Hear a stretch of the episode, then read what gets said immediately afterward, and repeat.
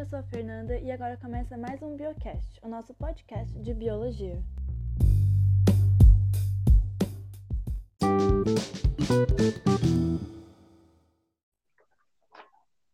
Para o Biocast de hoje, estou junto com a Michele. Olá, é um prazer estar aqui de novo. É um prazer te ter aqui. É, então, hoje a gente vai falar sobre engenharia genética e biotecnologia, certo? Sim, a engenharia genética é meio que um subtema da biotecnologia. Eles se completam. Ok. E o que seria a engenharia genética e a biotecnologia?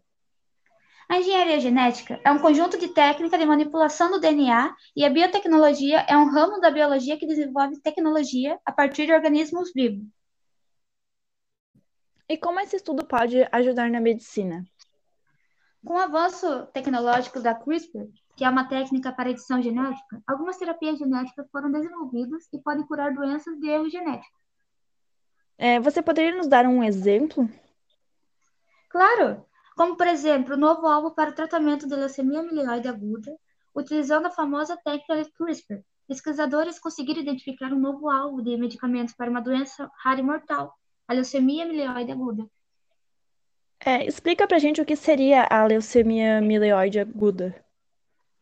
Essa doença é um câncer no sangue, que se desenvolve na medula óssea e destrói as células, prejudicando o sistema imunológico, levando às infecções graves e sangramentos.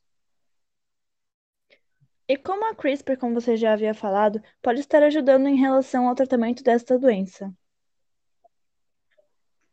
46 genes capazes de modificar o RNA foram identificados, incluindo o que codifica para a proteína METTL3, e que mostrou um efeito particularmente intenso. A METTL3 se liga a 126 genes, sendo que muitos deles mantêm as células leucêmicas. A proteína modifica o RNA produzido a partir desses genes, aumentando sua taxa de, de tradução em proteínas que favorecem as células da doença. Quando essa modificação foi interrompida, algumas proteínas essenciais para a sobrevivência das células leucêmicas deixaram de ser produzidas.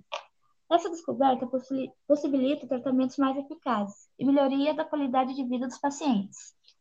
Interessante.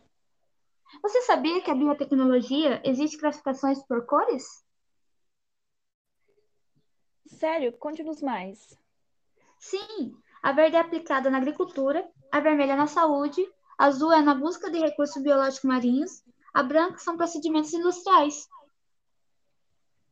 Legal, mas infelizmente com essa curiosidade incrível, a gente vai estar deixando o Biocast de hoje. Muito obrigada, Michele, pela sua participação. Você é sempre muito bem-vinda aqui conosco. De nada, Nanda. É sempre um prazer estar aqui. Até o próximo Biocast. Até! Beijos! Beijos!